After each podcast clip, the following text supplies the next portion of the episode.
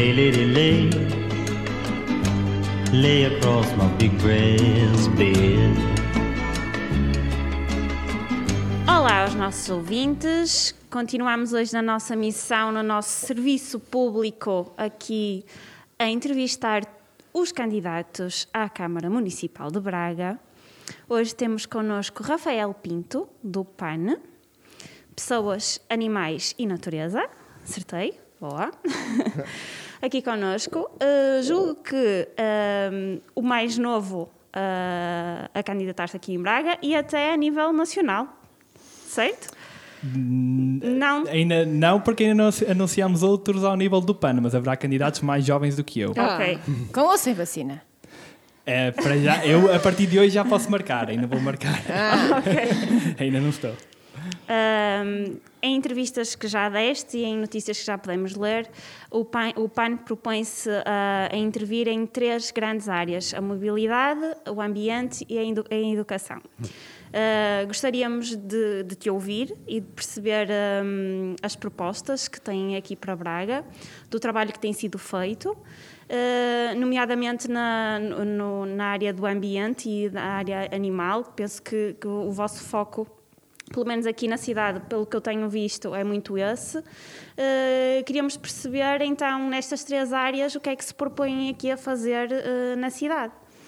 Então, em primeiro lugar, muito obrigado por me, por me convidarem, por estarem aqui a fazer esse serviço público, que é mesmo muito necessário.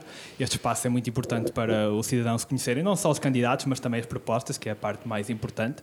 Eh, as pessoas deviam votar efetivamente pelas propostas e programas políticos e às vezes não tanto por eh, conhecimentos pessoais ou até mesmo no, nos candidatos. Uh, e de facto, essas são as nossas três grandes bandeiras ao nível do PAN para o Conselho de Braga: ambiente, mobilidade e educação. A coisa que mais nos orgulhamos é que o PAN não apareceu apenas em Braga só para estas eleições, nós temos envolvido muito trabalho uh, aqui no Conselho e ao nível distrital ao longo dos últimos anos. Conforme dissemos na nossa apresentação, só em Braga, no último ano e meio, enviamos 131 questões para a Câmara Municipal, ou seja, nós já estamos a fazer um trabalho que é verdadeiramente um trabalho da Assembleia Municipal, simplesmente não não estamos lá representados e estamos a trabalhar para isso. E temos demonstrado aos bracarenses que acima de tudo estamos aqui para trabalhar. E é importante referir que somos todos voluntários, ou seja, isto aqui vem da nossa vontade de efetivamente contribuir para um conselho melhor e para um mundo melhor na defesa das nossas causas, quer sejam sociais, ambientais, animais. Eh, porque o ambiente, mobilidade e educação? Eh, em primeiro lugar, porque achamos que ao nível ambiental, eh, o PAN assume-se como o Partido Ambientalista Português, temos, conseguimos pôr o ambiente na agenda mediática e na agenda política, antes do PAN entrar para o Parlamento em 2015, não se falava de ambiente e os programas políticos ainda não tinham tinham uh, um capítulo de ambiente sequer.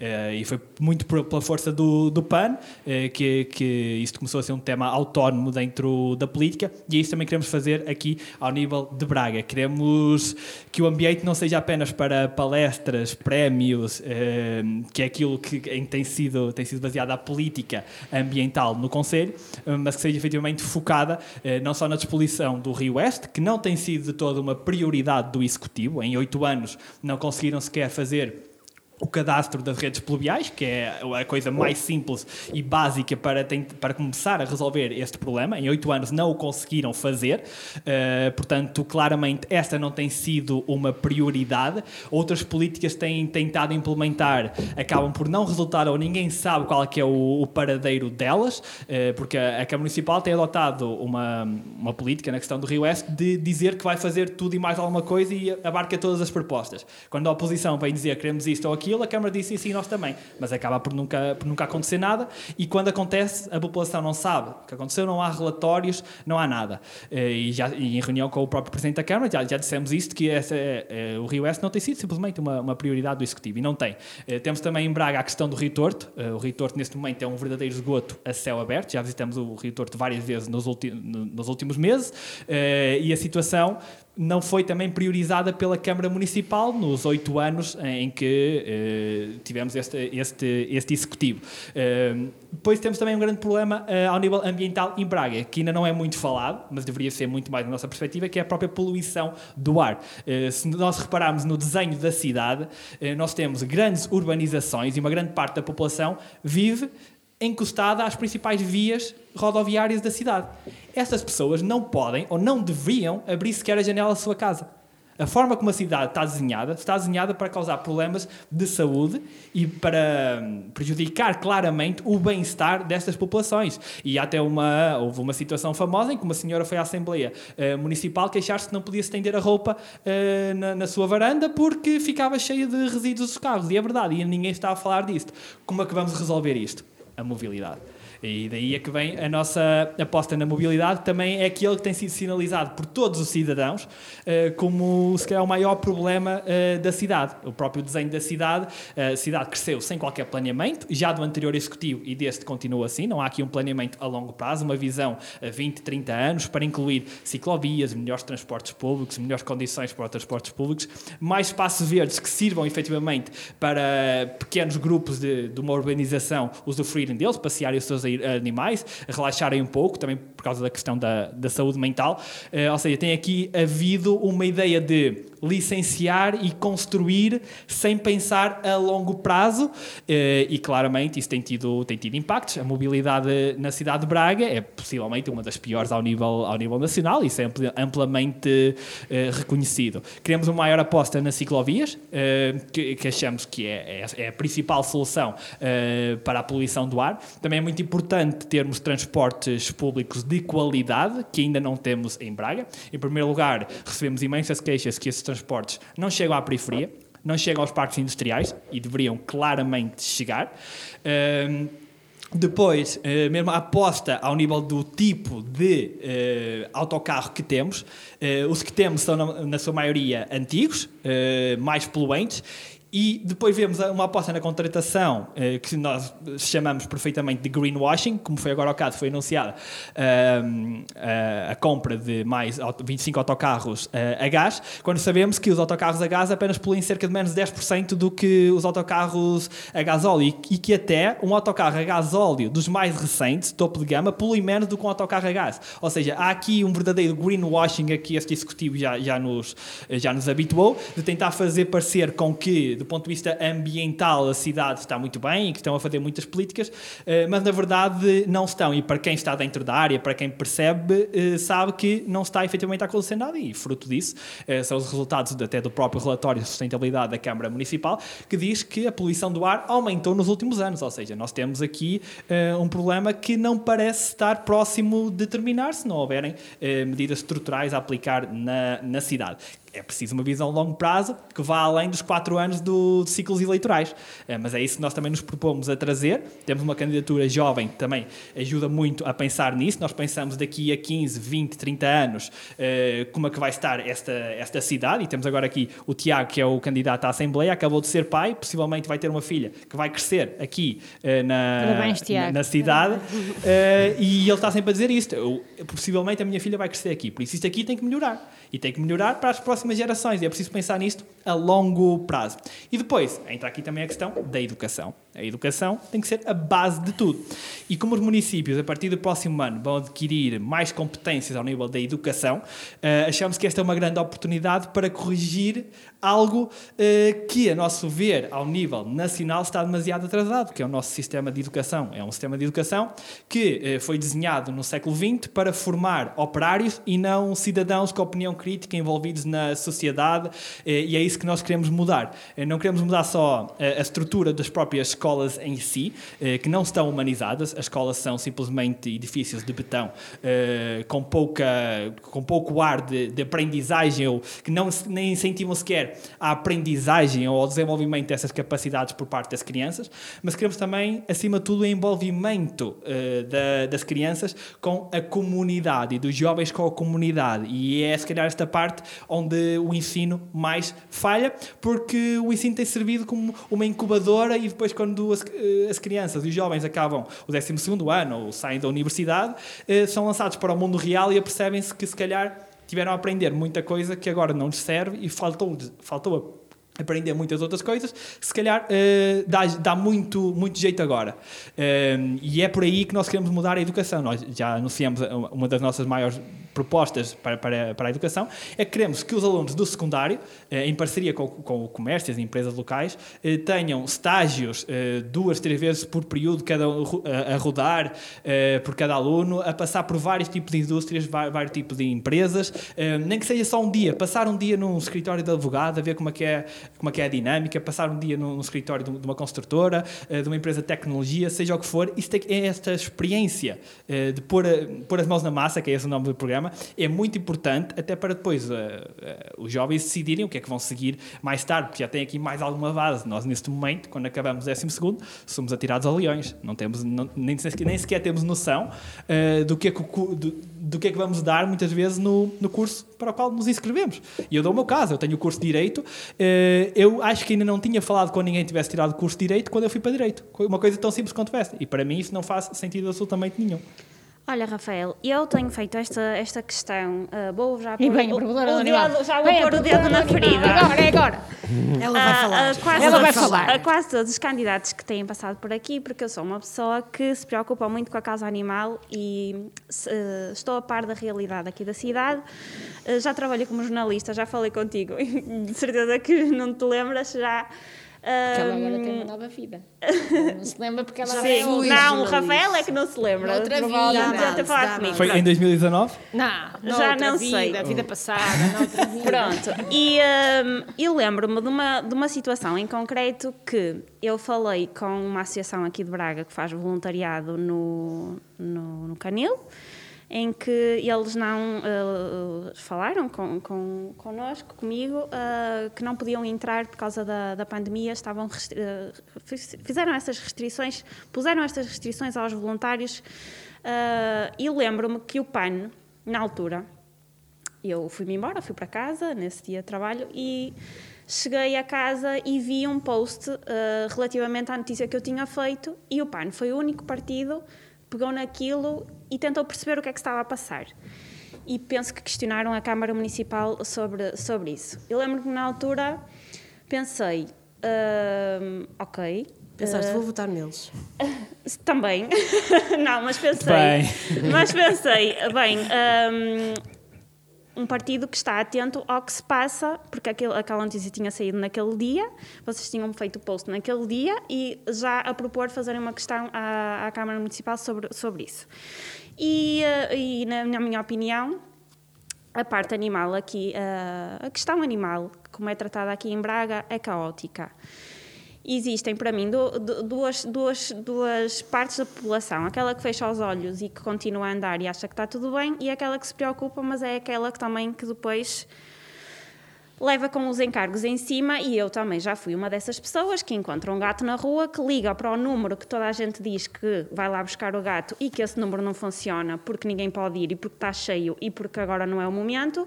E a pessoa vai, põe o gato no, no, no veterinário ou num hotel, fica ela a pagar, vai para as redes sociais chatear toda a gente. Quem é que quer ficar com o gato? Ninguém quer ficar com o gato, enquanto isso a pessoa está a pagar.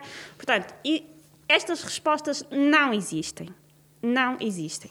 E eu já liguei para esse número dezenas de vezes. Eu e pessoas com quem me dou, com quem me dou que também se preocupam com essa questão. O que é que eu te pergunto?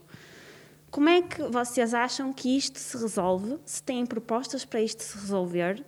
Se, se estão a par desta realidade? Se, se já ouviram essas associações que estão no terreno, que fazem esse trabalho voluntariamente e que se deparam com esta realidade todos os dias. Infelizmente, o, o, esse, o discurso que tiveste agora é aquele que nós ouvimos diariamente e é aquele que centenas de bracarenses têm. De facto, não há respostas e sim, nós eh, reunimos, já reunimos várias vezes com essas associações, inclusive a nossa porta-voz nacional, Inês Sousa Real, teve reunida aqui em Braga eh, com essas associações para, para as ouvir em relação a essa situação e as políticas de bem-estar animal, ou falta de políticas de bem-estar animal na generalidade. Eh, nós chegamos até a fixar uma, uma faixa ali na Avenida Júlio Fragata uh, a dizer exatamente para deixar os voluntários voltar ao canil. Foi roubada, por alguma razão, não sabemos porquê. Um, e é uma situação que estamos a acompanhar já há largos meses. Já, inclusive, fomos intervir à Assembleia Municipal enquanto cidadãos, no espaço de cidadãos, para questionar o Executivo sobre isto. O Executivo simplesmente não está importado com esta questão, claramente. Uh, e aqui em Braga nós temos uma questão ideológica muito problemática, que é Os animais, o Centro de Recolha Oficial de Animais, é gerido, em primeiro lugar, por uma empresa de resíduos. Ou seja, há aqui uma visão em relação aos animais que não se coaduna com aquela que é a visão da maioria, acreditamos, da maioria das pessoas, que é os animais, quando, a- quando essa competência foi atribuída à, empresa, os animais são um empecilho que anda aqui, opá, tratem disto, arrumem-nos ali num cantinho, até estar mais ou menos afastado da população, eh, e pronto. E é assim que eh, a maior parte das câmaras municipais tem tratado dos animais ao nível nacional. Não há, efetivamente, políticas, nem cumprem políticas de bem-estar animal. Eh, e, claro, é preciso muito mais nesta área. Em primeiro lugar, e na própria questão do, do Centro de Recolha Oficial de Animais, não só queremos o, regresso do- dos voluntários ao canil, imediatamente, não faz sentido a essa altura ainda não terem regressado e estarem a exercer o seu voluntariado em pleno. O bem-estar dos animais está efetivamente comprometido, porque a relação que os funcionários eh, da empresa gestora têm com os animais é muito diferente daquela que os voluntários vão ter, ao nível emocional, ao nível psicológico e também ao nível da saúde física, de os passear, por exemplo, como aqui na gestão de um centro de recolha oficial de animais, não está logo previsto, mesmo para os próprios fun- funcionários, isto acontecer. Uh, deveria estar, os animais não, não devem estar enjaulados numa box uh, o, dia, o dia inteiro, não é sequer saudável, uh, nem ajuda na sociabilização, que depois vai facilitar as adoções. Depois não se promovem grandes campanhas de, de adoção, acabam por ser as associações a fazer isso. E há aqui uma situação ainda mais chocante, que é um, o Centro de Recolha Oficial de Animais tem alguns cuidados médico-veterinários, mas sempre que a despesa é um bocadinho mais avultada, mais cara, aí já chamam as associações para pagar.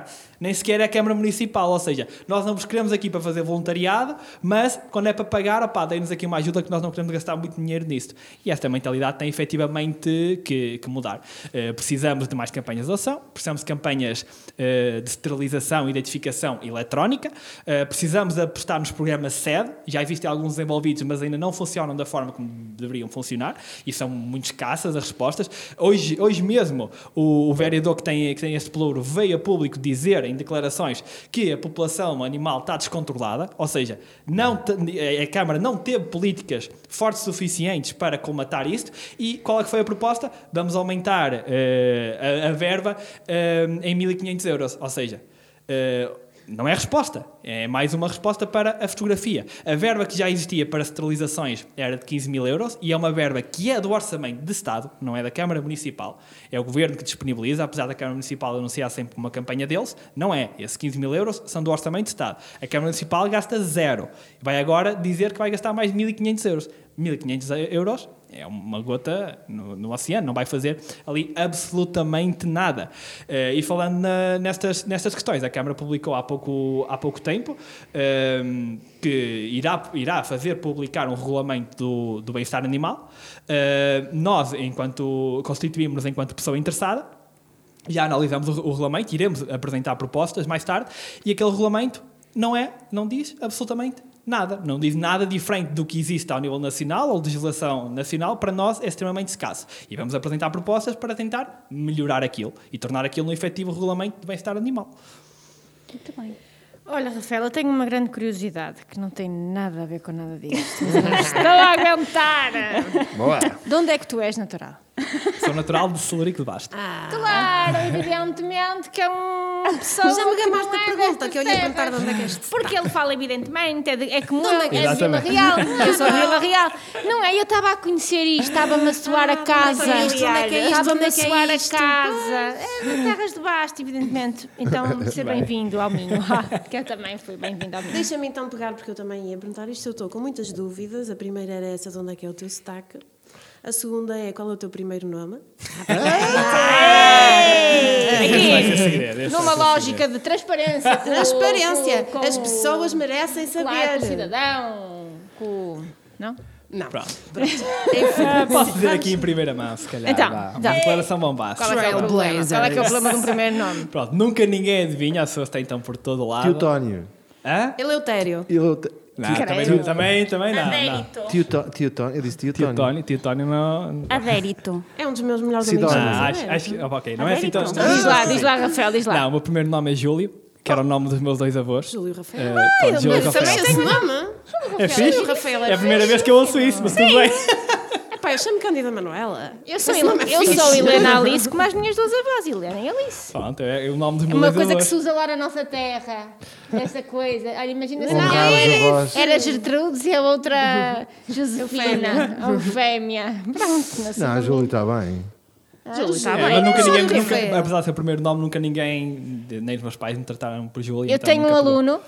Na, na Universidade Sénior que é o Julinho, que tem 89 anos, que é um exemplo de pessoa. Beijinho, Julinho. Julinho. Então eu sei quem nome. é. Uma Toda super estrela. quem é o Julinho, pelo amor Pois de é. Deus. E o que eu ia perguntar, tu és uma pessoa extremamente assertiva eh, para a idade que tens, és o primeiro, o nosso primeiro eh, um, candidato que vem com entourage, Aham. hum, bem acompanhado. Ah, E eu ia perguntar E fala bem, pai. Fala bem, é explica. super assertivo, Eu super tudo. articulate a falar. Simplificou. Percebi tudo. Eu também. Tudo. Porque o Rafael é jovem. gente aqui a, Eu ia a simplificar com coisa. 25 anos tu teres-te metido nisto de querer transformar Braga e de querer liderar Braga, tens que ter tido um percurso de alguma forma marcado por eh, quem é que te educou, quem é que te inspirou, quem é que te moldou, que obras eh, literárias é que moldaram o teu pensamento político, que filmes é que te inspiraram a meter-te nisto e a perderes todo o juízo e meter-te nesta vida aos 25 anos. É, é, um, é um bocadinho assim, é perder, perder todos os Tens que ser uma pessoa extremamente idealista. É assim. Quem eh, são os responsáveis Eu, Por isso. Na verdade, eu não, não tenho ninguém responsável. Não há ninguém da minha família que algum dia tenha estado envolvido com política ou com partidos políticos ou, as- ou associações, que seja, não. Eh, tenho uma família muito humilde. O meu pai tem 10 irmãos, a minha mãe eh, tem, tem, tem 3. a maioria deles eh, trabalhamos.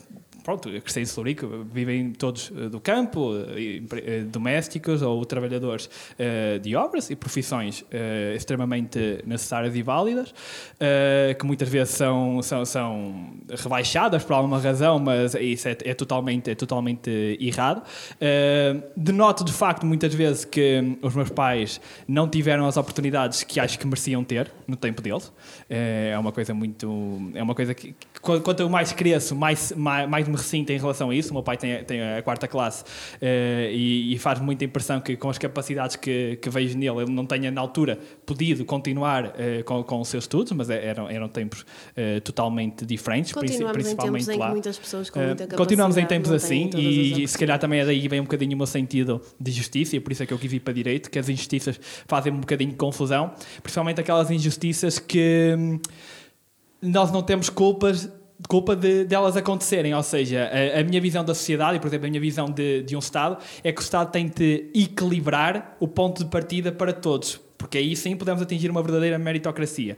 Eh, e noto que ainda estamos muito longe de, de conseguir, eh, Concordo de conseguir chegar lá. E é preciso criar este, este equilíbrio, então todas as injustiças acabam por me chatear um bocadinho e ficar a, a remoer, tanto ao nível social, ambiental, eh, e então em relação ao- aos animais, estamos a falar de seres que não têm literalmente voz que, que os humanos consigam perceber. E então aí a injustiça para mim ainda, ainda, ainda consegue ser eh, maior, e por isso é que também adotei o estilo de vida que tenho em relação ao, ao, ao direito dos animais, e por isso é que eh, também co- continuo a lutar muito muito, muito por essa vertente. Uh, nunca tive grande formação política, o máximo que fiz foi Parlamento de Jovens na, na escola, Associação de Estudantes, uh, mas isso aí Isso já é deu... formação política. Sim, sim, já, já deu para ter um bocadinho de, de experiência sobre o que é que era e acima de tudo, ainda há uns dias estávamos numa, numa, numa conferência sobre jovens políticos a falar disto, acima de tudo deu para perceber o que é que é meter as mãos na massa e idealiza- idealizar um projeto ou uma ideia e depois vê-la concretizar-se.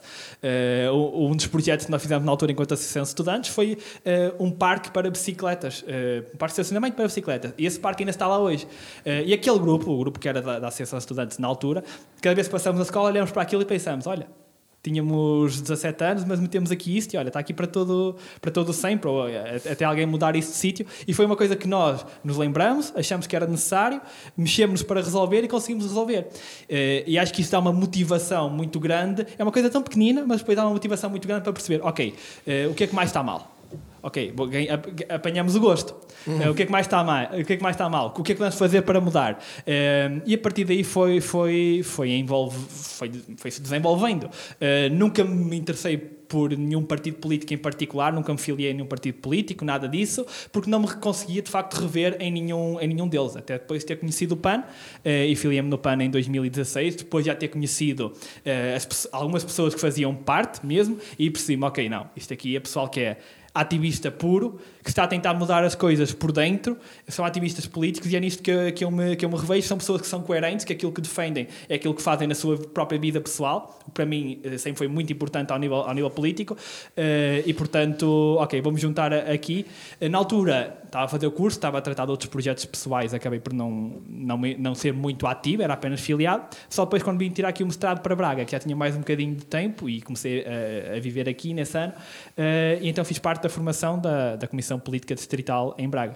Um, e foi essa a minha, a minha formação política. Sempre me considerei, na verdade, de- desde criança, ambientalista e animalista. Isso aí nunca, nunca tive qual- qualquer, qualquer dúvida. Eh, inclusive no nosso segundo ano, hum, do segundo ano, eh, eu e um grupo de amigos até chegamos a formar um, um clube informal do ambiente, coisas assim. Ou seja, se- sempre foi algo que, que desde criança me, me puxou muito. Eh, e quando conheci os valores do PAN e as pessoas do PAN, então, ok, está aqui um partido ambientalista que tem tudo que é, que é preciso para, para conseguir fazer avançar estas causas e eu vou- vou-me vou -me juntar a eles porque é, é isto que eu quero dedicar a minha vida. Quero dedicar a minha vida a, a tentar, olha, no, no pouco tempo que estou aqui, que, que dura mesmo pouco, eh, vou tentar deixar, deixar isto um bocadinho melhor, fazer o que posso. E é isso que, que move a maior parte das pessoas que, que, que estão no PAN. Por isso é que eu no início eh, estava a dizer que eh, são voluntários que estão aqui para tentar mudar o mundo, tornar isto um bocadinho, um bocadinho melhor. E por isso é que trabalhamos tanto. eh, por isso é que fizemos em um ano e meio 131 questões à Câmara Municipal e apresentamos várias propostas. Isto aqui só um exemplo a nível local. eh, porque de facto o que nos move é as causas. E eu, honestamente, eh, sinto que, apesar de todas as horas dedicadas todos os dias eh, a isto e à política, sinto que nunca passei uma hora a trabalhar sequer. E o sistema político achas que responde a todas as necessidades? Às vezes as- a abstenção, por exemplo, parece-me evidenciar que há muita gente que não acredita no poder do voto porque não acreditam na classe política e ela muitas vezes dá-nos provas de que realmente não merece a nossa confiança. Mas tu julgas que a política pode ser o caminho para resolver uma data de problemas? A política pode ser o caminho para resolver quase todos os problemas. É preciso é que a política o queira fazer. E esse aí é que tem sido o grande problema. E essa descrença que se criou no sistema político e nos políticos é precisamente pela incompetência do centrão que tem governado Portugal.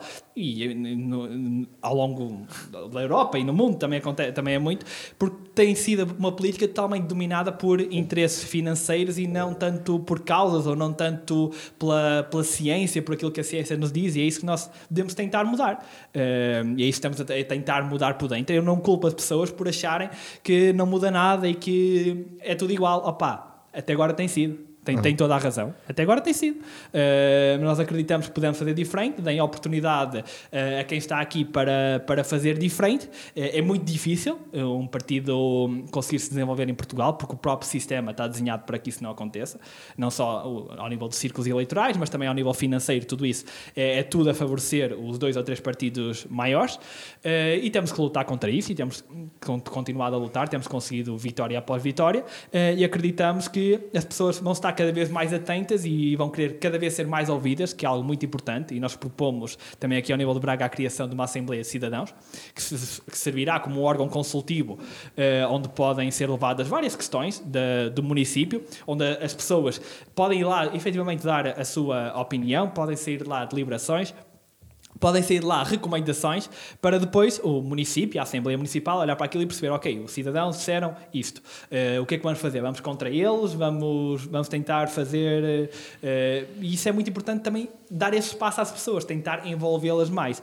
E isso deveria começar logo na escola, deveria começar na, na educação, é preciso uma educação política muito mais forte, não necessariamente ideológica, mas, mas política, eh, entre, entre muitos outros, e a partir do momento que conseguimos pôr o- os alunos, por exemplo, mais envolvidos com a comunidade local, a pôr estas mãos na massa, a, a desenvolverem estes projetos aqui e ali e a serem avaliados por isso, ao invés de se calhar serem avaliados por decorar qualquer matéria. Uh, se calhar os alunos vão perceber a importância de serem um bocadinho mais ativos e, acima de tudo, aquilo que eu estou sempre a dizer, a importância e a diferença que uma única pessoa pode fazer. Porque se há coisa que esses últimos três anos envolvidos na política me demonstraram, é que uma única pessoa pode fazer muita diferença.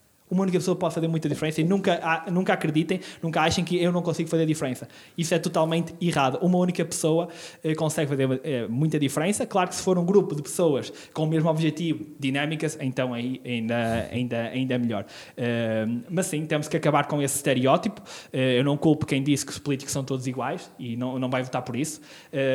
Acho que essa nunca deveria ser a razão da abstenção. Eh, mas pronto, é, é uma opção que as pessoas fazem e é isso que nós temos que tentar combater. Mas não há grande interesse também por parte do, dos partidos do governo uh, do arco da governação, digamos assim, para, para alterar isto, porque não, não, não, nos interessa simplesmente. O próprio sistema, e já começamos a ver com essas alterações que eles queriam pôr à lei das, das autárquicas, para impedir uh, cidadãos independentes e partidos pequenos de se candidatarem, para dificultar ao nível burocrático o trabalho, o próprio sistema está em alta defesa, em conluio do PS, PSD e também, em muitos casos, o CDS, para evitar perder o poder, o poder que têm, que provavelmente nos próximos 10 ou 15 anos vão acabar por, uh, por perder porque os cidadãos estão cada vez mais atentos uh, e vão exigir muito, muito mais do, dos políticos. Ah, fica de facto eh, evidente que o Rafael é formado em Direito Não, e que, que, e que Rafael... integra a Comissão Política Nacional há quanto tempo? Uh, foi eleita no dia 6 de junho, portanto. Há pouquíssimo tempo, portanto, e, está aqui patente os motivos pelo qual ele foi uh, não, integra agora a não é questão de ser formado em Direito. Eu, eu também conheço, acho que não. conheço muito Morcal formado em Direito. Ah, isso também é verdade. não estamos perante um. Então, portanto. ao nível dos políticos formados em Direito, Morcões é uma coleção deles. E engenheiros, não é? mas, mas por acaso, os de, agora é uma à parte, por acaso os de Direito, até acho que até estudaram os engenheiros é, é assim muito ao domingo e cenas pois é. variadas. Isso, não, isso, isso, é malta que, que estuda. O mau nome que uma pessoa consegue dar aos engenheiros todos. É eu não, eu trabalho numa empresa de engenharia. metê-los todos no mesmo saco e mandar pela ponta O impacto que uma pessoa pode ter. Os engenheiros que vão para a política. Eu trabalho numa empresa com engenheiros muito competentes, pessoas extraordinárias. Não, há pessoas muito. Os que vão para a política. Eu sinto que os que estão a ouvir são ótimos. Eu sinto que um engenheiro. Eu sinto que um engenheiro. São esses, não são esses. São eu sinto que um engenheiro que vai para a política é realmente uma pessoa que não consegue. Outros! Nem, nem são de Braga! Não percebes? Então vai para a política, não conseguiu, não, não serviu. Pronto, não interessa. O não, é, assim, o Rafael é uma pessoa que comunica bem porque tem ideias claras e limpas. Exatamente. Ideias que não são limpas como o Rio Oeste, são limpas, mesmo limpas. Porque eu estou muito sensibilizada com esta questão do Rio Oeste, porque eu agora, desde que comecei a correr, é? há dois meses esta parte, que eu corro com o Rio Oeste. E todos os dias fico impressionada com a hum, diversidade cromática. De cor. De cor. Não é? E eu vi, ai, isto está tão bonito, roxo. É, é lindo. um arco-íris, toda uma eu moro em frente ao Rio Oeste. Eu acho que quando eu fui para aquela casa, eu morei sempre em frente ao rio ou em frente ao mar, cenas com água a sério. quando eu fui para aquela casa, dizia no anúncio: casa com vista monte e vista rio. E eu, é isto. Em É isto. É isto. Chamaram. Eu chego lá, monte com Jesus, eu certo. Estou a ver. E vim para o senhor da imobiliária. Olha, e. E o rei? Estou a ver. Está ali. E eu, ah, está ali. Ok, não estava a ver. E fez-me o mesmo da primeira vez que eu lá fui a casa. Olha, sabes que a minha casa tem vista para o rio. Ora, vai ali à varanda ver se eu ver. Ela também já me disse. Mas essa questão. Porque, é, porque, não é? Portanto, essa questão é uma questão sensível e a questão da qualidade do ar que referiste, é, de facto, desde que estou a fazer isto, que estou mesmo muito sensível a isso, porque é uma parte ínfima do meu percurso, é aquele 1 km e 300 para lá e 1 km e 300 para cá, desde que entro na, saio da ecopista, não é? ou ecovia, e de facto sente-se aquela sente-se o ar super rarefeito, etc. E um, quando se sobe ao Bom Jesus de manhã e se sobe à tarde, nota-se, não é? Não é Tierão, porque Tierão é incrível. Tierão, de manhã vês qualquer coisinha à tarde, um beijo parece que estás nas nuvens, não se vê nada, não é? E, portanto, isso sente-se é uma, é questão, de facto, a cidade. É, Braga é uma cidade boa para viver, uma cidade com qualidade de vida, com oferta de serviços, com uma série de coisas, Mas de facto teve um crescimento que eu acho interessante, mas que foi um, um crescimento populacional, diversidade de culturas, etc., que é muito interessante. Para mim, que vim de fora, que venho para Braga há 12 anos, a cidade não tem nada a ver com o que era há 12 anos atrás. Quer dizer, não tem, é- é- em termos culturais, em termos de, de vida na rua, de coisas na rua, não é? De facto, eu sinto que isso foi conquistado. Mas esse crescimento foi muito desestruturado. E, portanto, foi desestruturado do ponto de vista ambiental, da mobilidade, dos transportes. Quer dizer, Braga não tinha trânsito, agora há N sítios em que aquilo, pumba, empanca. Ah, e não, se, não, não, não justifica, no, no fundo, para, hum, até para, para as vias, etc. E, e essa questão que disseste, é, nun- nunca tinha pensado nela dessa forma. De facto, os grandes aglomerados urbanos ou locais habitacionais estão eh, ao lado, colados a autoestradas ou a variantes ou etc. E essa é uma questão interessante. Isso mu- muda-se com mobilidade, ok, eh, com questões de fundo, mas no imediato, quer dizer, não se pode deitar os prédios abaixo e, quer dizer, eh, uma das coisas que eu tenho visto que vocês têm feito nas vossas redes sociais, algumas pessoas, etc., uma- ou, ou pessoas ligadas ao PAN, tem sido uma coisa que eu acho que tem algum sentido. Apesar do Rafael ser uma pessoa super clarividente, etc., tem havido algumas coisas engraçadas na, na comunicação do PAN de Braga que eu até acho que tenho sentido de humor fixe, porreiro. É, não é aquela coisa, então, acho que por acaso tem sido engraçado. Então, estou-me a lembrar daquela. Eh, há uma zona, já não sei precisar qual é a zona da cidade, começaram a cortar árvores e alguém foi lá pôr uma coisa, aqui havia uma árvore. Eu acho lindo. Porque eu há bocado estava a dar o exemplo de, de, de Tiarão e de facto ahm, nem sequer é preciso ciência avançada. Uma das coisas que me impressionou em Tiarão no Irão, eu estive em setembro, venho a 40 e tal graus, são, os iranianos são um povo muito inteligente, os persas são muito inteligentes há muitos mil- milhares de anos atrás, são avenidas completamente arborizadas em que não está calor. E estão 46 graus e não está calor. Isto é mais barato que, o ar, que os ar- os ar-condicionados são péssimos para o ambiente, para a saúde, etc. São terríveis, fazem-nos mal a tudo. No imediato, sem essas questões, porque as questões de mobilidade são, são questões profundas, no imediato, que pequenas soluções é que a cidade poderia ter para melhorar a nossa, a nossa vida? Porque se a cidade é, é plana, é porreira para fazer exercício físico ao ar livre, é porreira para andar de bicicleta, etc., porquê é que isso não acontece? Não é? O que é que nós podemos fazer? O que é que, o que é que- o que é que pode acontecer no imediato para que isto, de facto, aquela ideia do é bom viver, viver em Braga, que era um slogan de há uns anos atrás, seja de facto alguma coisa que se traduz no nosso dia a dia, no nosso respirar? É, Porque, porque a cidade tem essa característica, é uma cidade boa para andar a pé, é tudo perto, é. Como é que nós sentimos de facto que é, que é bom? Como é que, que pequenas coisas é que hum, é que poderemos fazer, que pequenas coisas eventualmente que até não sejam de grandes investimentos, mas de pá, pequenas ideias. É assim, eh, grandes problemas precisam de soluções eh, a longo prazo e bem pensadas, é isso que nós no- nos propusemos a trazer na sua maioria. Mas, por exemplo, uma solução que seria, poderia ser relativamente rápida, dependendo da forma como é implementada, seria mais espaços verdes de proximidade ou corredores ecológicos. Estamos a falar, de, claro que as árvores demoram tempo a crescer, mas eh, corredores ecológicos e espaços verdes, dependendo da forma como são desenhados, os arbustos que são plantados, tudo isso, poderia, no espaço de um, dois anos, mudar completamente a estrutura da, das cidades. Edifícios verdes, ou seja, edifícios, conforme se vê em algumas cidades europeias, que são os próprios edifícios já com muitas, muitas plantas e que não só isto pode trazer melhorias ao nível de eficiência energética, mas ao próprio nível de bem-estar da população e, e mesmo da qualidade do ar, apesar de ser em pequena, em pequena quantidade, porque estamos a falar de uma quantidade limitada de, de vegetação, eh, mas principalmente ao nível de bem-estar e de saúde mental, facilitariam imenso, ajudariam imenso. Eh, e é preciso começar a ter esta visão um bocadinho mais, eh, nós, nós chamamos ecocêntrica da cidade. Eh, começar a pensar, ok, como é que nós vamos, não é humanizar isto, como é que vamos, neste momento estamos no caminho oposto, como é que vamos tentar renaturalizar isto de forma a que, de facto, seja melhor viver aqui. Eh, se isto vai ter um grande impacto na redução da qualidade do ar eh, rapidamente do ano para o outro, é muito, é muito difícil que isso, que isso aconteça. Para isso precisamos de mais transportes públicos, de preferência transportes públicos que sejam elétricos ou com uma pegada de carbono neutra. Eh, precisamos de mais ciclovias e melhores, melhores condições de segurança.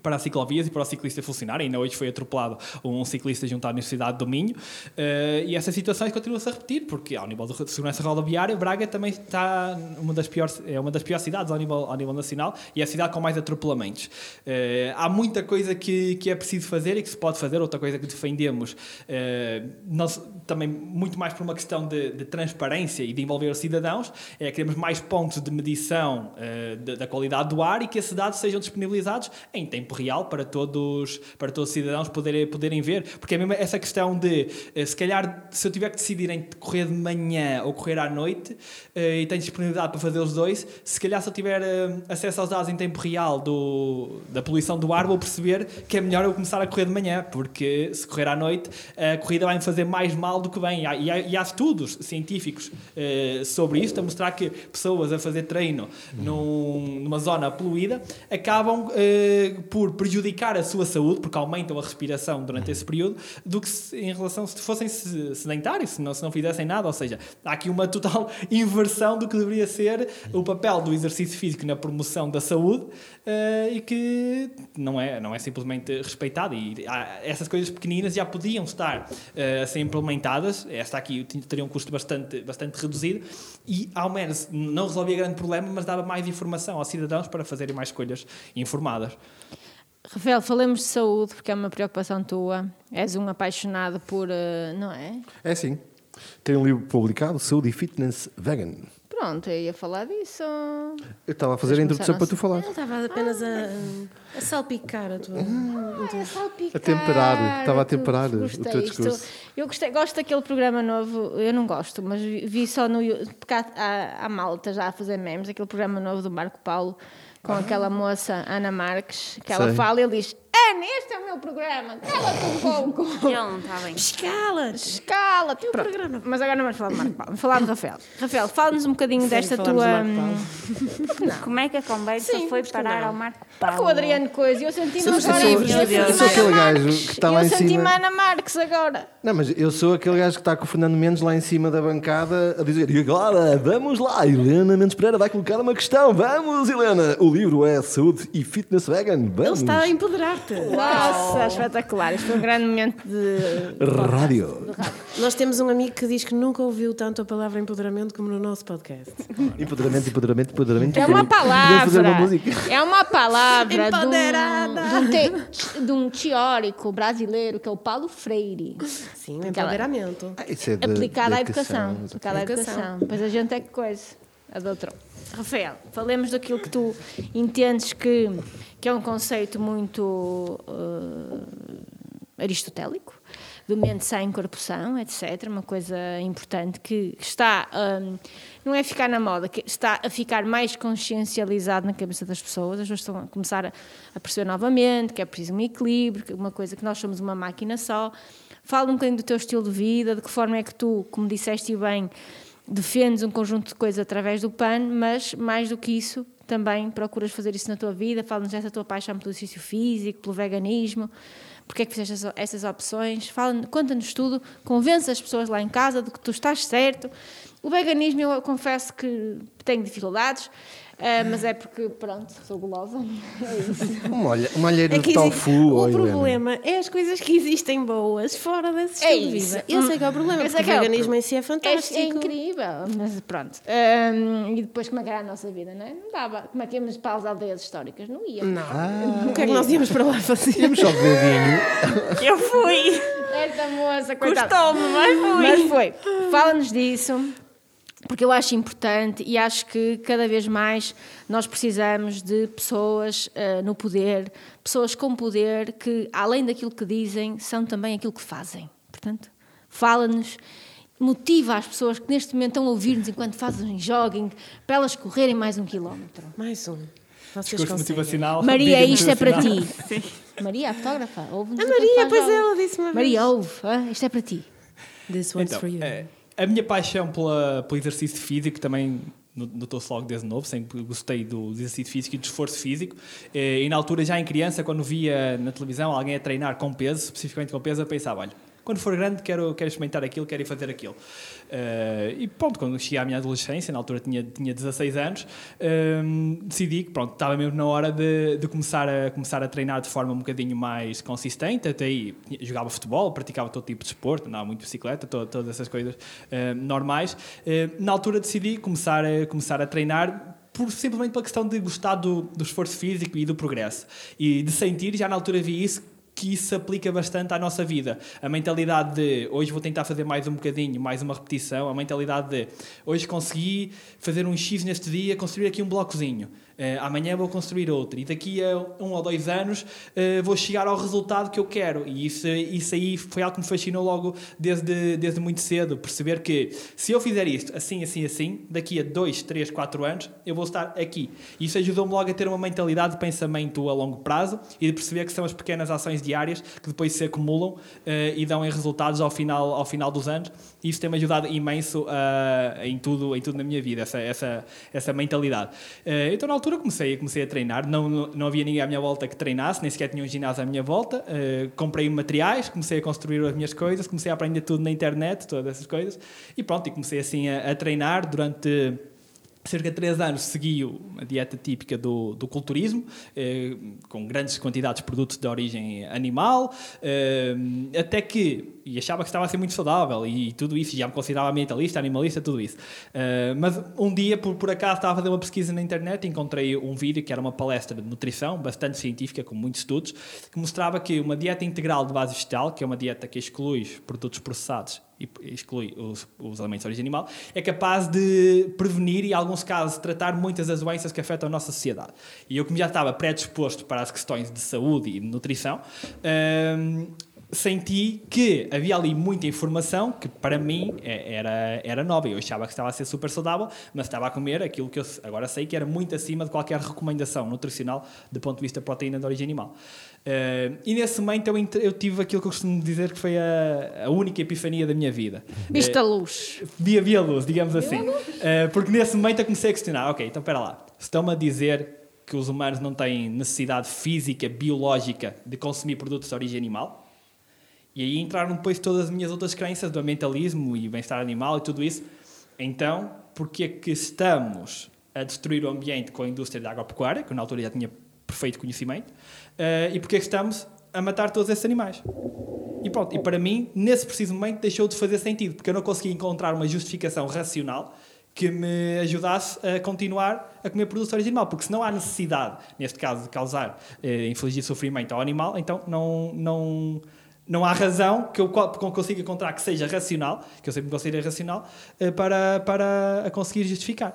E claro, isto é um processo que é diferente para, para toda a gente. Há pessoas que até podem, podem achar os argumentos melhores e outros piores.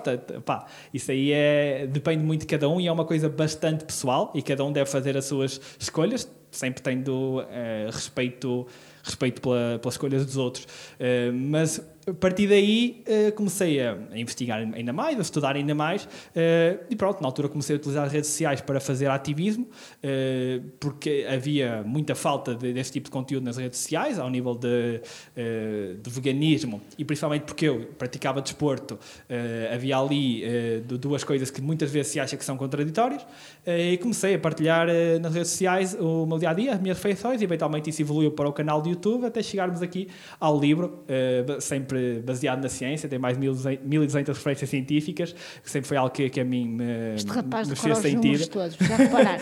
sempre foi Sei quantas que... propostas, mil...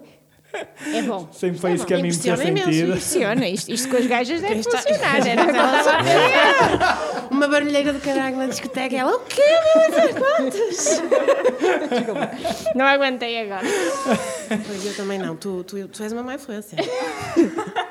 Aliás, eu se fosse influencer, eu, eu se fosse influencer, eu era uma bad influencer. Uma bad influencer. Pronto, evoluiu Ai, assim. Depois na, também tive a oportunidade, apesar de não, não ser a minha, a minha formação ser direito, tive a oportunidade de adquirir muito conhecimento nessa área, na área da nutrição, na área da saúde. Eh, por isso é continua a ser uma das minhas grandes bandeiras políticas, porque, sejamos sinceros, e o PAN está sempre a dizer isto, e é o único partido que o diz, só vamos conseguir resolver os problemas do Sistema Nacional de Saúde quando apostarmos na prevenção e apostarmos na prevenção a sério. Uh, porque o Sistema Nacional de Saúde tem um orçamento de cerca de 200, de 12 mil milhões por ano, a grande maioria deste valor é gasto com eh, doenças que seriam totalmente preveníveis. As principais causas de morte ao nível nacional, doenças cardiovasculares, eh, diabetes, cancro, eh, diabetes também é causa de morte, mas eh, das, das principais doenças, eh, são, na sua grande maioria, preveníveis. Nós sabemos que elas são preveníveis, sabemos como as prevenir, e mesmo assim não estamos a fazer nada. Só diabetes, só para tratar doentes com diabetes, o Estado gasta mais de mil milhões por ano. Ou seja, só eh, eh, para uma única doença que é quase na totalidade prevenida, no caso de diabetes tipo 2, que é a maioria dos casos de diabetes, eh, estamos a gastar cerca de 10% do orçamento do Estado para a saúde. E achamos que está bem, achamos que vamos conseguir resolver o problema do, Sistema Nacional de Saúde atirando mais dinheiro para cima dele. Eh, E isso vai servir como penso rápido? Vai. Precisamos de dignificar os trabalhadores, precisamos de contratar mais trabalhadores, precisamos. Precisamos de mais nutricionistas e psicólogos no Sistema Nacional de Saúde, precisamos e temos batido sempre por isso. Mas a longo prazo, nós precisamos é de uma aposta na prevenção. Não há razão nenhuma para esse ter que ser o orçamento da saúde. Nós não temos, eh, nós não temos médicos a menos, nós temos é doenças a mais. Esse é que é efetivamente o problema, porque são doenças absolutamente preveníveis. Mas ninguém quer falar, ninguém quer, não há nenhum governo que queira vir dizer à população: olha, se calhar deviam fazer, eh, adotar um estilo de vida mais assim, deviam fazer mais desporto ou deviam comer mais assim. Ninguém quer dizer isso diretamente. Mas também não é preciso dizê-lo diretamente. Pode-se criar condições, eh, como não só condições físicas para a prática de desporto, Por favor, não podem dizer isso. Tu já foste a um por exemplo, a um jantar comício dos partidos do Centrão, como tu chamaste. É verdade. É é lomba assada, é Vão lá comer. É lomba assada, o que é que eles vão E fazer? pessoa que lá só vai lá comer. Não, é, é totalmente verdade. Eu já fui. É lombo. O que é que vão fazer? Há uma grande- Com É natas. Ai, agora era um bifinho de bom tofu. estarem a Já falar viste? disso, Vai aumentar imenso. Mas uma pergunta: pode ser do PAN e não ser vegan ou Sim, vegetariano? sim, claro, claro. Não, não, há, não há critério nenhum. Pessoal Nem o que partido não é- anda a Estás perguntar aliviado, às estás pessoas. aliviado agora, estás Já pode aliviado. ser, já pode ser pode do pano. Podem ser Diana. tu, podem ser Vou estar a arrilhar uma costeleta. Não fica bem, não, Não, os fica bem. Sinto que não, Não, estou a ser aceita grande, há uma grande desconexão ao nível da saúde, mas ao nível sistemático, como eu estava a dizer, não só na construção de infraestruturas, mas incentivos também. Isto foi uma, uma área que eu tive. Nós somos uma Ana Marcos. Pinheiro está a rir descontroladamente. Não, nós na realidade estamos a fazer isso. Nós temos o Sistema Nacional da Doença. Não é da Exatamente. saúde, é da doença. Eh, e ao nível sistemático também foi uma área que eu tive o prazer de desenvolver na minha dissertação de mestrado, eh, que foi focada na política agrícola comum e sustentabilidade, como é que pudemos, através da nossa política agrícola, mudar completamente o paradigma da sustentabilidade eh, e o paradigma da saúde das pessoas. Porque neste momento, praticamente todos os subsídios agrícolas, eh, que são muito substanciais, são gastos para, eh, para apoiar a produção de carne, para apoiar a produção de produtos do estilo fumeiro, eh, para apoiar a produção de leite e para apoiar a produção de álcool, através do apoio ao vinho. E a nossa, a também é nosso ver, Rafael, a Não, comer a nossa- a nosso ver Mas e a meu ver, e aquilo, Júlio Rafael, Júlio Rafael! não, não, a, a, a Ali estava a correr também. toca no vinho, pronto. Mais vale só vinho que mal acompanhada. Pronto, eh, mas o, siste- o sistema é completamente perverso. Porque quem produz frutas, vegetais e hortícolas, que é aquilo que a população devia consumir mais, leguminosas, tudo isso, não recebe praticamente apoios nenhuns. Não recebe apo- apoios nenhuns. E depois esses apoios vão todos para quem produz, essencialmente na agropecuária. Há dados ao nível europeu nisto. Quem produz eh, gado bovino, cerca de 50% do seu rendimento é de subsídios. 50%, enquanto quem produz hortícolas e frutícolas estamos a falar de 1 a 2. Ou seja, há aqui uma discrepância muito grande ao nível sistemático que precisa ser corrigido. Porque depois os preços eh, dos alimentos são subsidiados, claro, acabam por ser muito mais baratos e compensam em relação ah, aos outros. E não há aqui um verdadeiro incentivo à alimentação saudável. E acreditamos que a política agrícola deveria, acima de tudo, ser uma política de saúde, depois uma política de sustentabilidade e depois sim uma política económica. Isto é preciso uma mudança de paradigma muito grande ao nível da União Europeia toda, dos outros Estados eh, ao nível mundial também, mas a União Europeia é quem dá mais subsídios à, à agricultura na, na generalidade, o bloco económico que, que tem mais subsídios. E é preciso mudar isto. E a saúde, a mudança na saúde das pessoas, aposta na promoção da saúde, também começa por aqui. Também começa por dar apoios a quem quer produzir leguminosa e quem quer produzir frutas para que estes produtos sejam muito mais baratos e acessíveis para as pessoas comprarem. Que há, mais, há um incentivo maior para produzir e um incentivo maior para comprar, que neste momento simplesmente eh, não existe e há efetivamente uma discriminação em relação ao tipo de produto que, que se produz. Eh, e muitas vezes. Não sei se estou. Muito- Olha, eu, posso só dizer eu não uma sou capaz coisa. de comer nada hoje. Não. E sabes o que é que é mais angustiante nisto tudo? É que tu não- estás aqui, não é? A ouvir candidatos, a ouvir candidatos. E eu penso assim: está tudo interligado. E está tudo mal. Como é que este pessoal vai fazer isto? Não sei. Eu não sei como Mas é que, eu acho que este- como é que tu este- vais fazer isto. eu acho que este porque rapaz eu tem que ser falar eleito. E penso, e penso, e deixa-me só dizer uma coisa, porque, porque acho que é fundamental aqui em Braga, e, e quando eh, entrevistarmos o atual presidente, eu vou querer falar sobre isto também. Eh, mas como eh, tu és o candidato do PAN, acho que faz todo o sentido. Eu sempre. eu- uma das minhas coisas preferidas no mundo, no universo, são as árvores. Eu sou designer de moda. E eu quando? Eu inspiro muito nas árvores para desenhar. Eu, por exemplo, quando vou viajar, quando estou de férias, assim, eu adoro acampar. Eu sei que não parece, toda a gente me diz que não parece, mas eu gosto mesmo de acampar e de dormir mesmo fora da, à, à noite, assim, ao relento e tudo, e andar mesmo, mesmo para ontas, pronto. Sei que neste momento pode ser difícil de imaginar tal coisa. Mas uma das coisas que eu mais gosto de fazer quando tenho tempo livre nas férias é deitar no chão e estar a olhar para as árvores, e aquilo inspira-me imenso. E, e uma coisa que, que sempre senti foi: uma árvore dá-nos tanta coisa, tanta coisa, tanta coisa, para além de embelezar, porque deve ser dos, dos seres mais bonitos que existem. E aqui em Braga, eh, eu tenho um ateliê no centro da, no centro da cidade e muitas pessoas que lá vão eh, dizem: "Fu, nunca entrei neste, neste espaço, isto é, nem sabia que isto existia. E nas traseiras do meu ateliê tenho um espaço verde, até bastante grande, para ser em Braga.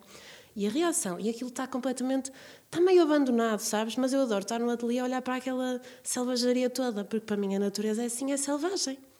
Todas as pessoas que entram no meu ateliê dizem tão giro isto aqui atrás, pena não estar tudo ajardinadinho. Porque esta, esta é a cultura. Cultura é, é, é, é para o bem e para o mal. É o que é que as pessoas aprendem que é a natureza. O que é que as pessoas aprendem que é uma árvore. Ou que é um arbusto. hum, enfim, e as pessoas aqui, eh, nós aqui em Braga temos uma cultura de que um espaço verde não podes estar lá sentado a fazer um piquenique ou a conversar ou a ler um livro. Não calques aquilo. Ou um espaço verde tem que estar todo liso, todo reto, todo limpo. A natureza não é assim. Essa não é a linguagem da natureza. A natureza não fala connosco dessa maneira. E não é para isso que ela existe. E isso não nos dá saúde. Ter essa cultura não nos dá, não nos dá saúde. Para além de que, ao, ao nível estético, a mim perturba-me imenso. Em Braga não há árvores antigas. Em, em Braga, as árvores. Eu não, eu não sou super crítica deste presidente, eu acho que Braga melhorou. No geral, nos últimos anos, acho que melhorou. Uma das coisas que eu até acho que está mesmo mal em Braga, não é uma árvore antiga. E a árvore antiga está sempre em risco de ser cortada por algum motivo. Dizem sempre que está doente, que esta está doente, que não sei o que, é sempre uma doença qualquer. Mas isso não explica que numa cidade enorme. Pá, eu, eu estudei no estrangeiro. Eu nem consigo imaginar nenhum país onde a natureza tenha a linguagem que tem aqui em Braga. Eu nunca estive num país em que a natureza fosse tão artificial como aqui em Braga. Isso perturba-me. Eu adoro Braga, adoro viver aqui, eu acho que é bom viver em Braga. Epá, mas eu tenho saudades daquelas árvores gigantes que tinha quando eu era pequena, vivia aqui em Braga, as árvores eram enormes. E um dia acordo, um belo dia acordo, e estão a fazer umas obras na avenida e vai ficar tudo muito melhor. E não há árvores, estão todas árvores, todas novas. Ai, tem árvores Tens novas, couves? todas raquíticas. E tens couves na Avenida da Liberdade, são muito bonitos. Eh, por esse tipo de, de, de- de vegetação, sei lá, eh, eh, sou um bocado poca-ontas nisso, pá. Porquê que isto não pode? Ainda ontem dizia a uma cliente minha, mas olha que bonito que é isto tudo selvagem. Claro. É assim que a natureza se comporta. Eh, se calhar um bocado utópico da minha parte, mas em, e- a Braga Não é, não é tem esta utópico. cultura. Hum, como tu estavas a falar da alimentação, nós desenvolvemos uma cultura.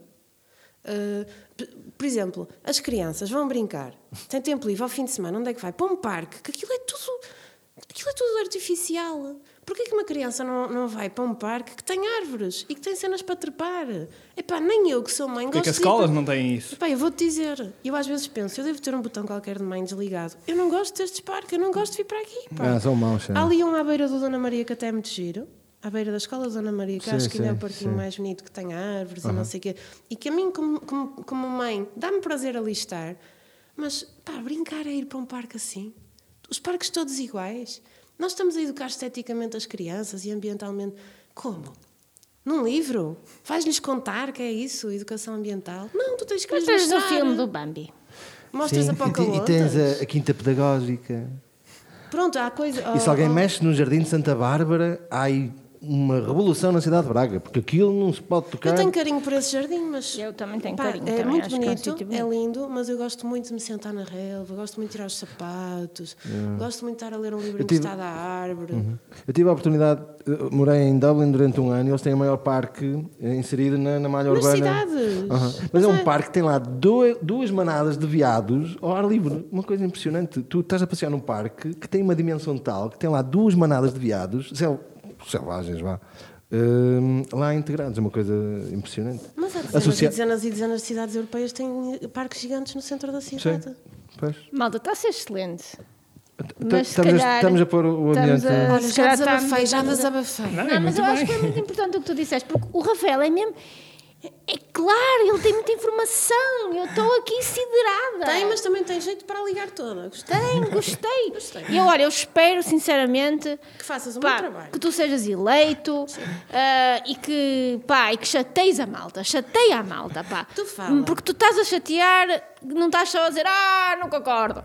Estás a dizer tem como é que provas, ele tem números. Ele estudou é verdade. Eu estou a ser tem referências. consigo, mas E eu acho que as 1200. pessoas que nos estão a ouvir eh, no, eh, lá em casa estão maravilhadas e as pessoas vão começar todas a correr e não sei se todas vão deixar de comer carne, mas pronto. Vais ter concorrência de manhã. De manhã tem concorrência de manhã, aquela ecopista, ao nível das pessoas que não É? vão correr, vão só ocupar a pista. Sim. Tens? Muita. Pessoas que Ah, não estão a correr, Boa. estão só a ocupar. Pronto. Mas pronto, estão no direito delas. Claro. Perguntas do público? Sim. Rapidamente, porque estamos a ultrapassar o tempo. É para ter medo dessas? Não, não, isso, temos muito tempo. Nós somos livres. O, pá, este- o- o nome dele é o nome do Instagram, que é o Lego Mendes. Eu não sei se ele gosta de legumes e amêndoas, mas o nome dele é Le- Lego Mendes. Lego Mendes. E ele pergunta, ele faz duas perguntas. Estratégia para reforço e proteção das árvores, é aquilo que estivemos a falar.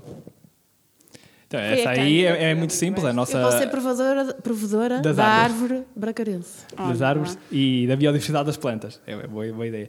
Eh, não, nós temos a, a- a nossa grande proposta à ARC ao nível das árvores, para além da, da plantação de mais árvores, obviamente, é o Regulamento Municipal do Arbore- Arboredo Urbano. Este regulamento pode ter dezenas de coisas que vão proteger as nossas árvores e fomentar a, a saúde delas e desenvolver o arboredo na, na cidade. Nomeadamente, o- é preciso que este regulamento diga como é que as árvores podem ser podadas, eh, para não vermos as podas agressivas que têm acontecido aqui, em que situações é que uma árvore pode ser abatida, eh, quais são as condições para uma árvore ser abatida, eh, quem é que, neste caso, falando das podas, quem é que pode podar uma árvore, porque não é qualquer pessoa com uma motosserra pode podar uma árvore, que é aquilo que se tem visto por todo, por todo o país. E com esta proposta conseguimos envolver aqui, na nossa visão deste regulamento, toda, conseguimos prever todas estas situações, porque a gestão do arboredo em Braga tem sido efetivamente desastrosa. Eh, não, não, tem, não tem outra palavra. Uhum. Segunda pergunta do Legume Mendes. Uh, segundas sem carne, se vai ser proposto em Braga. Eu não sei exatamente o que é o segundas sem carne. A, a segunda sem carne é uma, uma campanha internacional eh, de sensibilização para questões ambientais e, e de, de bem-estar animal eh, que se fazem muitas ou cantinas públicas ou, ou que as pessoas fazem e tiram fotos para as redes sociais ou assim eh, em que numa segunda-feira geralmente se faz pelo menos uma refeição sem carne ou as duas refeições sem carne. Na segunda-feira, um dia por semana, as pessoas são vegetarianas ou veganas para começarem não só a ter uma maior variedade na sua dieta, para conhecerem outros pratos. eh, pronto, isso é uma, uma campanha internacional, tem funcionado muito bem eh, por- em Portugal e, e lá fora. Há inclusive muitas instituições públicas eh, lá fora que já adotaram este critério. Às segundas-feiras, eh, nas cantinas públicas, é o dia vegetariano, seja o que for. Nós não achamos que seja necessário isso. O que nós queremos mesmo é que exista em todas as cantinas públicas a opção 100% vegetariana, dos mesmos moldes que existe a outra. Porque é aquilo que não se verifica neste momento. Neste momento, se um aluno quiser uma refeição vegetariana numa escola secundária ou numa, ou eh, numa escola básica, seja o que for, normalmente tem que ter uma autorização dos pais, uma autorização dos pais que seja para o ano letivo inteiro e tem que avisar com antecedência. Ou seja, isso não faz sentido nenhum. O aluno tem que chegar ali no, no momento de comprar a senha e escolher: olha, está aqui a menta, quero, olha, hoje vai ser o prato vegetariano. Pronto. Eh, não tem que ter um, um pedido especial. Há escolas a pedir atestados médicos para os alunos comerem a refeição vegetariana. E há aqui muito- muitos, problemas, muitos problemas a, a resolver em relação a isso. Então, se tivermos nas cantinas públicas uma oferta equiparada nos mesmos moldes, para nós já, Só já assim é seria que uma se grande podem mudar vitória. as culturas. Sim, sim. Porque uma criança que tem que apresentar um atestado médico e uma autorização dos pais na escola para ser vegetariano é automaticamente discriminado pelos Claro. colegas. Eu fui professora durante anos e anos e posso dizer que isso é tema de conversa depois em conselhos de turma, é conversa entre os colegas, é o vegetariano, é o macrobiótico, é o não sei o quê, e é um alien. E isso é uma cultura que está errada. Porque as pessoas têm o direito a escolher. Claro. Simplesmente. Eu enganei-me no nome. É Lego Mendoas, não é Mas tu Lego estás muito focado, Lego focado Mendoas. nesse problema, Adriano. O nome Vais pôr no teu, vais quero- pôr no teu, no teu quero- diário político. Quero fazer eh, honrar eh, os nossos ouvintes e, e, quer dizer, chamá-los pelos nomes corretos. é Mas ele mínimo, não é? usou esse nickname já para não Ele tem, ser ele tem um blog, ele tem um, um blog que é o Ele ouvinte. e fala sobre o vegetarianismo e uma data de Ele questões. parece bastante Podem consultar. Eh, Ira, o que achas dele, do Ira?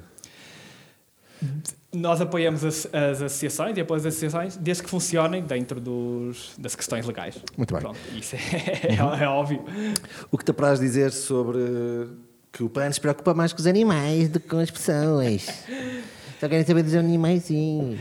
Não, isso, isso é um mito, um mito muito comum, ao qual não se tem tão, não se tem tão colar. Definitivamente não é verdade, basta olhar para o, para o número de propostas apresentadas, não só na Assembleia da República, eh, mas nós, por exemplo, também temos um controle aqui ao nível do, da, da Conselhia, do Conselho de Braga, e a grande maioria das propostas é sempre na área social. A grande, larga maioria sempre na área social, seguida da, da área ambiental. Em Braga parece que até temos mais na área ambiental eh, e depois na área, na área animal. O que acontece é que, como somos o único partido a falar da questão animal, também, era, também somos na generalidade ambiental, mas a animal é tão caricata para muita gente que a própria comunicação social acaba por pegar muito mais eh, nessas, nessas notícias nessas propostas do que nas outras. Eh, o PAN tem um, um programa muito, muito concreto e desenhado nas questões de corrupção e transparência, na questão eh, do sistema da educação. Mas quase ninguém sabe na, na proposta para reforma do sistema eleitoral, que neste momento é profundamente injusto, e não, não vamos ter tempo de entrar aí, mas, mas é, é profundamente injusto, eh, e não há, nunca se lê uma notícia sobre isso, porque somos simplesmente ignorados muitas vezes pela comunicação social, quando fazemos uma proposta desse género. Já se for uma proposta para causa animal, como é tão caricato, e somos os únicos a falar daquilo, e às vezes até dá espetáculo no Parlamento, que vamos lá falar para o boneco, porque os outros não querem saber nada daquilo, eh, então, para a comunicação social, eles gostam, gostam sempre de pegar nisso. Animais de estimação que tu tens? Desde que o meu cão morreu, não tenho nenhum animal de estimação. Oh, that's sad. Bom, eh, sabes qual é o teu vídeo do YouTube que tem mais visualizações? Olha, curiosamente, eh, nunca pensei que fosse esse. É um vídeo muito simples com uma rotina de alongamentos e mobilidade para, para a postura e saúde postural. As pessoas uma gostam coisa- de te ver alongar. Ah, boa. A tua postura. Ou da postura. Não, a piada aqui é que é um, um, um vídeo sobre mobilidade. que é uma das Ah, questões. não apanhamos, desculpa, não Pois, tem que explicar. Uma, pi- uma não. piada que tem que ser explicada realmente. Mas é mobilidade para o corpo todo. Era, era, era confuso. Terminaste? Eh, e a minha ronda de perguntas está finalizada. Rafael, muito obrigada pela tua presença. Gostamos obrigado. muito. Foi espetacular. Espero que corra tudo bem, que possamos falar contigo depois sobre outras coisas, possas voltar cá. E muito obrigada e um beijinho e até ao próximo episódio. Bom trabalho a todos. Bom Muito trabalho, obrigado, espero igualmente. que tu sejas eleito e que tu Eu vás também. chatear as pessoas, porque tu chateias e sabes. chateias, e... 131 propostas, Sr. Presidente. Olha lá, olha lá que a gente respira, não vale nada. A gente quer correr. Eu rio este, sempre a mudar de cor, então isto tem algum jeito. Não Agora estou muito atenta,